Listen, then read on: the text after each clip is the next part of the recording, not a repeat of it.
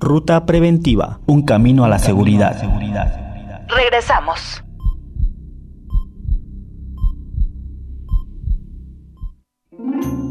La palabra desastre proviene del latín dis, separación, y de astro, estrella, haciendo referencia a fenómenos astrológicos anormales, que los antiguos romanos tomaban como presagio del avecinamiento de grandes males.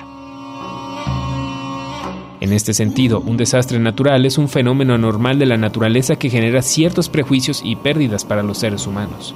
De esta forma, los desastres naturales pueden ser conceptualizados como aquellos fenómenos naturales que ocurren con cierta frecuencia sobre la faz de la Tierra y generan diversos daños a la humanidad. Estos daños pueden ser desde simples trastornos viales hasta la pérdida de vida y de cuantiosos bienes materiales y económicos. Los desastres naturales pueden clasificarse en cuatro diferentes tipos, de acuerdo con la naturaleza del desastre y la causa que los genera. Estos son los desastres hidrológicos, los meteorológicos, los geofísicos y los biológicos. Los desastres hidrológicos son causados por el agua, generalmente por sus excesos como puede ser por las inundaciones, los tsunamis, los oleajes tempestuosos y los fenómenos conocidos como mar de fondo, entre otros. Los desastres meteorológicos son ocasionados generalmente por los trastornos en el clima que produce, por ejemplo, ciclones, tifones, frentes fríos o cálidos, los conocidos como fenómenos del niño y de la niña, sequías, tornados, tormentas tropicales, huracanes, nevadas, granizadas e inundaciones por exceso de lluvia, entre otros. Los desastres geofísicos provienen de la Tierra o el espacio, tales como las tormentas solares, los terremotos,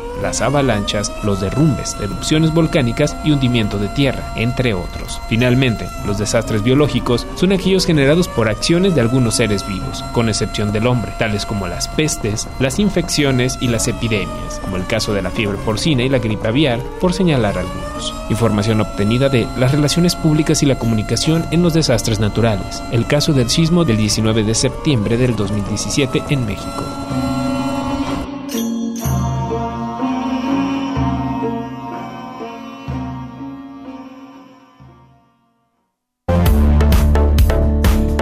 Bueno, estamos de regreso después de escuchar esta primera cápsula con el tema con el que vamos a abordar con el doctor. Pero antes de entrar de lleno al tema, doctor, nos gustaría aprovechar este momento y saber un poquito más de usted. Con lo que nos mencionó de su formación, eh, el olor a tierra mojada, que hace poco supe que tenía un nombre, se llama petricor, algo así.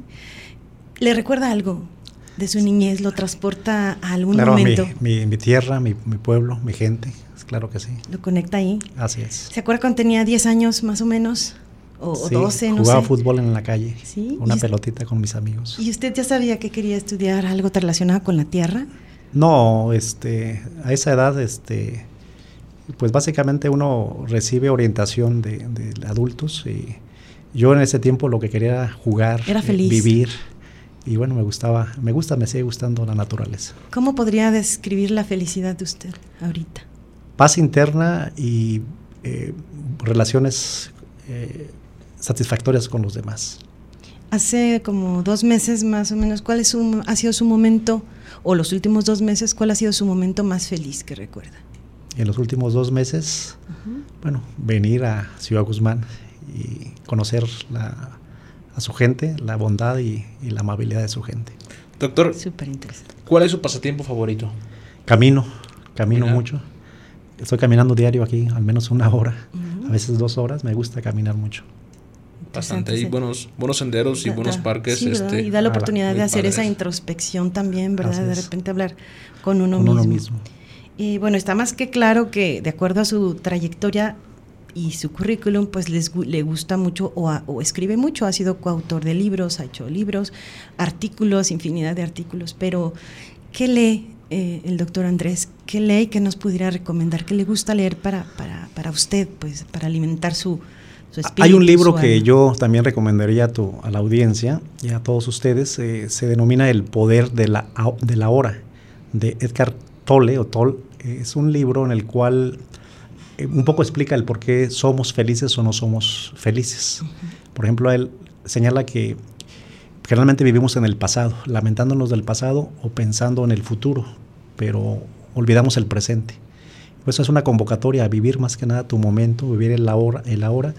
Y eh, bueno, hay una serie de principios también ahí. Por ejemplo, se habla que el cerebro muchas veces nos domina a nosotros y nosotros no controlamos al cerebro. Somos de cierta manera esclavos de, de, nuestro cerebro. Y el cerebro, como cualquier otra parte de nuestro cuerpo, debe de cumplir una función, como lo hace la mano, tomar algo, el pie, los pies para caminar. Y generalmente somos esclavos del cerebro porque nosotros, cuando nos lleva de los 60 mil, 50 mil ideas que nos llegan eh, al día, uh -huh. muchas de ellas son negativas y no lo regañamos o no lo limitamos. Y simplemente le nos, caso? no, le hacemos caso. cuando nosotros debemos de, da, de, ser los arquitectos de nuestro propio destino uh -huh. y nuestra propia decisión. Y bueno, ahí habla, ahí habla un poco sobre, eh, desde la perspectiva de la psicología, eh, podemos decir cómo eh, pro proyectarnos o programarnos en positivo uh -huh. y sobre todo tratar de eh, vivir nuestro presente. Se llama el poder de la hora. Es decir, podemos también programarlo, eh, entrenarlo, digamos, para que cuando vengan esos... Este, Así, y hasta regañarlo, hasta, hasta regañarlo. regañarlo. Decir, oye, no, me, no, no, no te vayas por allá. ¿no? Autorregaño sería. Claro, y se habla de que existen como pajaritos que siempre llegan negativos y eso, y, y, pues hay que, los vamos a tener siempre en la vida, pero los podemos ahuyentar si tenemos la voluntad y conocemos cómo funciona nuestro cuerpo y cómo funciona nuestro cerebro. Interesante. Es un libro que yo recomiendo, creo por, que nos puede ayudar para el crecimiento personal. Porque eso también tiene mucho que ver desde mi punto de vista con el tema que vamos a abordar en la parte de una vez que ya fuimos eh, pues no sé eh, afectados por determinado fenómeno sigue hay que seguir verdad hay que seguir adelante. Así es la Entonces, vida sigue y la resiliencia que es un término relativamente nuevo que se utiliza implica la recuperación la capacidad de poderte adaptar y recuperar a pesar de los desastres naturales. Sí, y que debe de ser antes verdad también esa, ese entrenamiento. Ahorita lo vamos a abordar un poquito más a fondo y, y, por último, en esta parte me llama mucho la atención su currículum y su formación, entonces la pregunta sería, nosotros vemos la gente haciendo cosas cuando pasó el evento, que limpiando, lo, sobre todo corporaciones, ¿verdad? O en el evento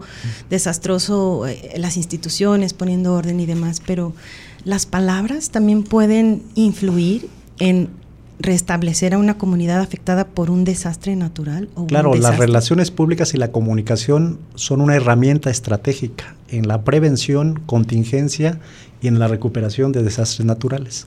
Y bueno, la investigación, el motivo pues de esta entrevista tiene que ver con eso, o sea, cómo la, las relaciones públicas y la comunicación son coadyuvantes ante las crisis generadas pues por desastres naturales es súper interesante verlo así, porque cualquiera pensaría que es nada más en el momento lo que se ve, el dar de, el estar ahí, ¿verdad? Haciendo no, construir una cultura de la prevención es muy importante y se, se, se genera principalmente a través de comunicación, de relaciones públicas. Los propios... Eh, eh, lo, lo, que se hace previo a, a, a, un, a, un, de la prevención, que tiene que ver con simulaciones, que tiene que ver con, con entrenamientos que se hacen, con simulaciones eh, de, por ejemplo, desalojo de, de edificios, eh, tiene que ver con una cultura de prevención y se hace sobre todo con una buena campaña de comunicación social y de relaciones públicas.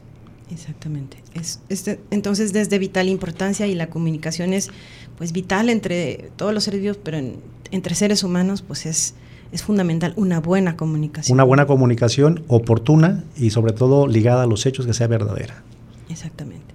Y bueno, ya eso nos lleva, Isma, al tema Dígame. que nos que nos eh, ocupa las relaciones públicas y la comunicación de los desastres naturales.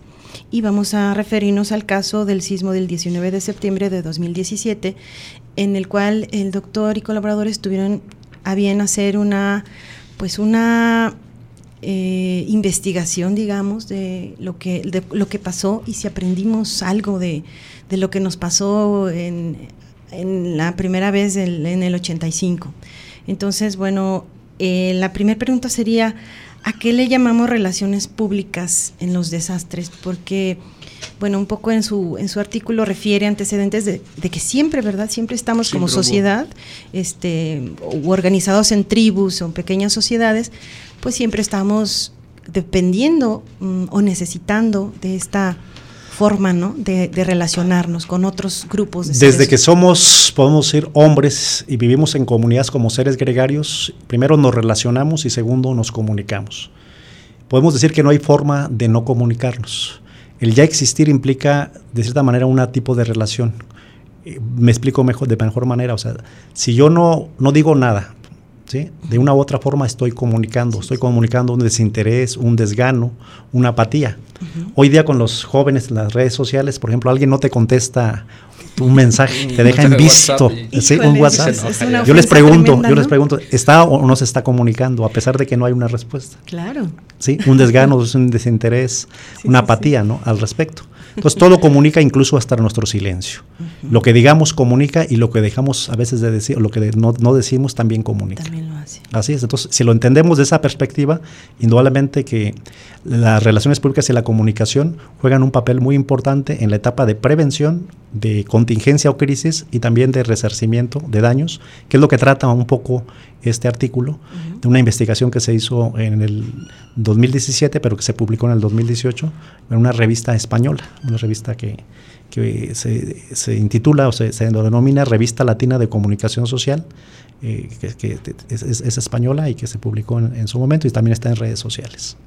Ok, entonces podríamos decir que esta parte, como en un desastre, tiene tres etapas, digamos.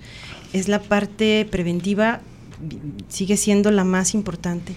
El que, Porque se construye o se debe de construir una cultura de la prevención. Exactamente. ¿sí? Una cultura de la prevención, en este caso de desastres, de una cultura de protección civil. Que de hecho ese día se, está, se había hecho el, el mismo eh, 19 de Sí. septiembre, se habían hecho ejercicios. Sí, normalmente ese día se, se hacen, bueno, se conmemora, Desalojos. ¿verdad? Ah, el. Día Nacional de la Prevención y las personas De la protección civil. Ajá, de la protección civil.